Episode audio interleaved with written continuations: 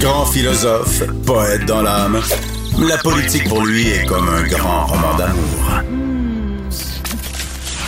Vous écoutez Antoine Robitaille, là-haut sur la colline. Vendredi, la chef libérale Dominique Anglade présentait sa volonté d'opérer un virage vers le progrès en économie.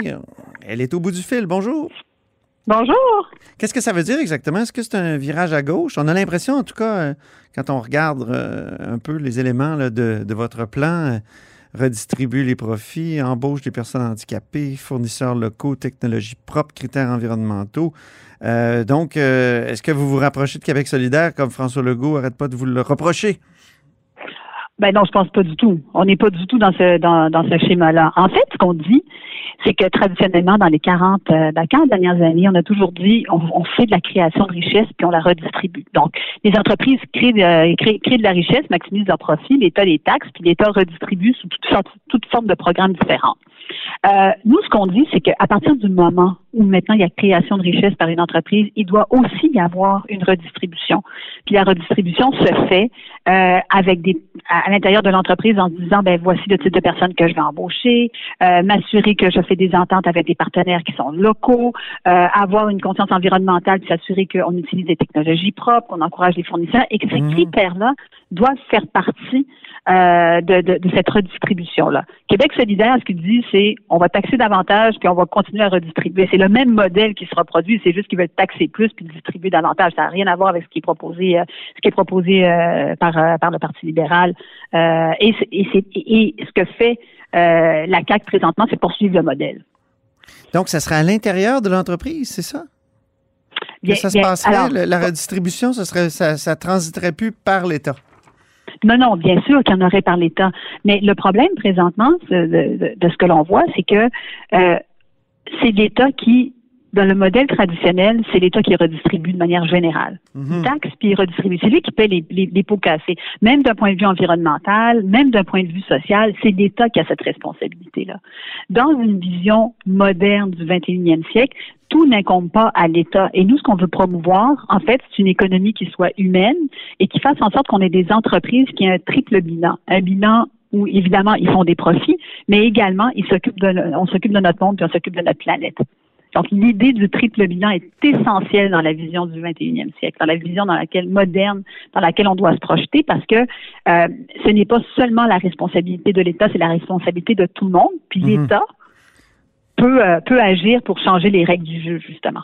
Il y a cette idée d'utiliser de nouveaux indicateurs de progrès pour pallier les angles morts du PIB. Donc, on, on, ce serait quoi? Quel, quel, euh, quel indicateur? À part le PIB? Parce que le PIB, il sert beaucoup, on le voit dans le budget du Québec, quand le PIB augmente, mais les revenus augmentent. On dirait que c'est, on dirait que c'est rivé ensemble, ces, ces, ces ben oui, affaires-là. Comment, comment on ferait ça?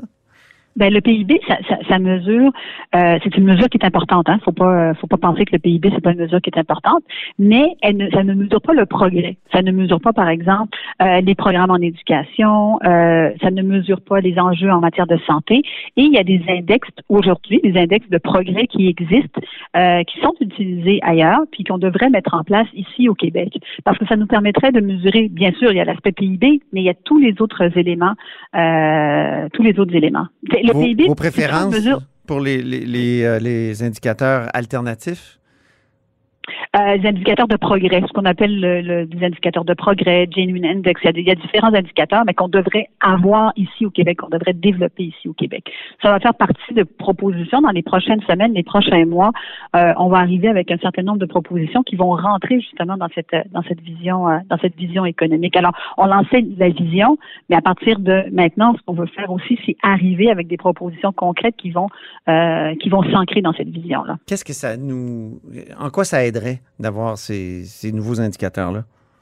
Bien, ce que ça permet de faire, c'est, euh, c'est au lieu de regarder purement les choses sous un aspect comptable, euh, de chiffres, ça te permet de dire, euh, par exemple, est-ce que est-ce qu'en matière d'éducation, les questions de décrochage, par exemple, qui sont prises en considération, le nombre de personnes qui graduent, la pollution de ton air, la pollution de ton de ton ton eau, Euh, donc, tous ces indicateurs-là, c'est une série d'indicateurs qui font partie d'un index qui te permet de mesurer ton progrès euh, au-delà de l'aspect euh, au-delà de l'aspect économique. Peut-être que je peux donner un exemple, oui. si vous me permettez, Antoine, c'est que Ben oui.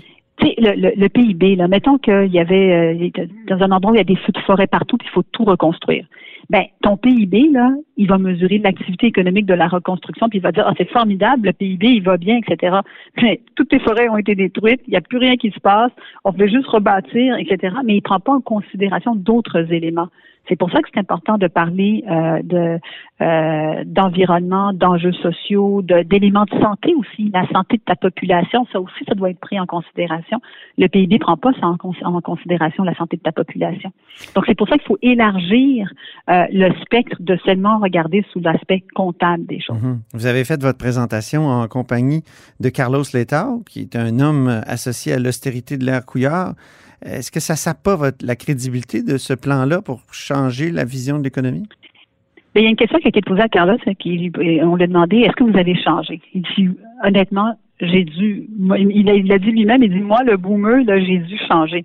J'ai dû changer parce que je me rends compte que ça ne tient plus la route, la manière de penser, qu'on a des ressources qui sont infinies d'un point de vue environnemental, puis qu'on a des ressources, que, puis, qu'on ne prend pas en considération suffisamment les, les, les, les failles de notre système euh, d'un point de vue social. Puis avec la crise de la COVID, c'est une chose que ça nous a démontré, c'est que on a des failles qui sont évidentes d'un point de vue social qu'on ne peut plus simplement ignorer. Il faut les intégrer dans une perspective de développement à long terme. Et les sociétés qui vont être capables de faire ce virage-là, c'est elles qui vont se démarquer à long terme.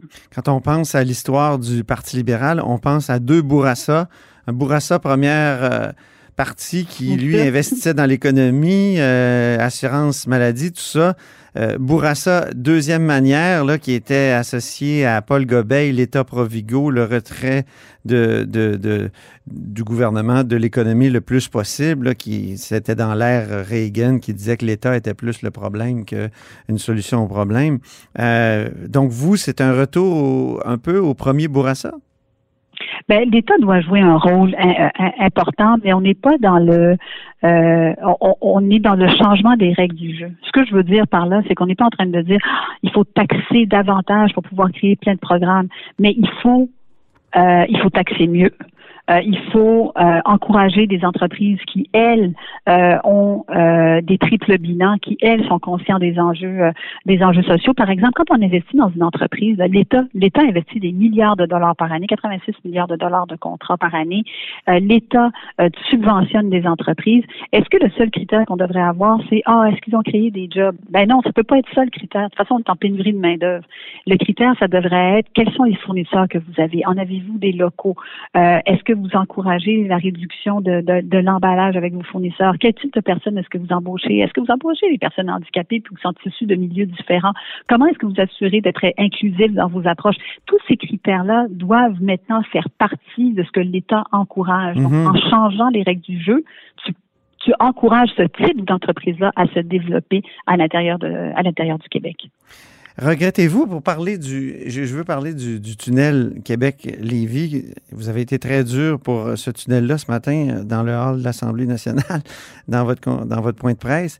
Regrettez-vous d'avoir fait partie d'une équipe qui a appuyé cette idée-là en 2018? Ben, non, dans la mesure où euh, l'objectif c'était de dire où sont les données. Euh, les problèmes de mobilité, euh, il y en a. Et on ne peut pas, pas nier qu'il y a des problèmes de mobilité. Il y a des problèmes de mobilité sur la rive sud, etc. Quels sont-ils? Comment est-ce qu'on est capable de trouver des solutions à ces problèmes-là? Euh, quelles sont les alternatives? Donner des chiffres, donner des faits, euh, faire les études, puis faire en sorte de dire, ben, voici les solutions qui se trouvent, euh, qui, qui, qui répondent aux problèmes. Or là, c'est totalement évacué.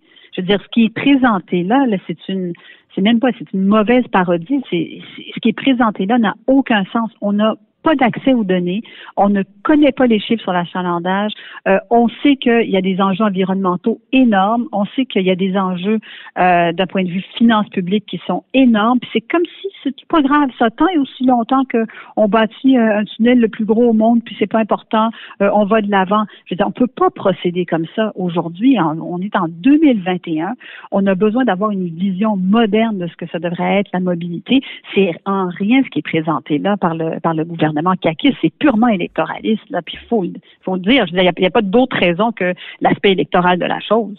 Vous, euh, qu'est-ce que vous construiriez à la place euh, un, Je peux pas. Un, pourquoi pas un métro Québec-Lévis? Ce serait simple. ça serait comme la ligne jaune. Ce serait un tunnel beaucoup moins long, probablement plus petit, donc moins, moins cher. Il y a je veux dire, il y a, plein d'hypothèses que l'on peut, faire, mais vous et moi, là, on peut pas s'asseoir et dire, ah, ben nous autres, on va prendre un crayon, là, puis on va décider ce qu'on aimerait faire. C'est pour ça que tu as un bureau, puis tu dis au bureau, OK, quels sont les enjeux que l'on a? A, B, C, D, on a un problème d'étalement, on a un problème de congestion, on a un problème, bon, alors où sont les enjeux? Puis voici les solutions qui pourraient répondre, puis voici les montants pour chacune de ces solutions-là. Puis pouvoir parler à cette personne-là puis comprendre euh, les, mhm. différents enjeux. Mais on n'a pas ça. Alors, euh, l'objectif d'avoir mis le bureau en place est complètement évacué pour euh, des raisons strictement électoralistes. Puis quand le premier ministre il dit ben, je prends une gageure, ben, il prend une gageure avec notre avenir collectif, là. Il prend pas ben une gageure avec son. C'est, c'est, toutes nous autres là, qui sont qui, qui sont touchés par ça. Là. Très bien. Ben merci beaucoup, Dominique Anglade, pour cet entretien. Ben, merci beaucoup. Dominique Anglade est chef du Parti libéral du Québec. Et c'est tout pour La Hausse sur la Colline en ce lundi. Merci beaucoup d'avoir été des nôtres. N'hésitez surtout pas à diffuser vos segments préférés sur vos réseaux. Et je vous dis à demain.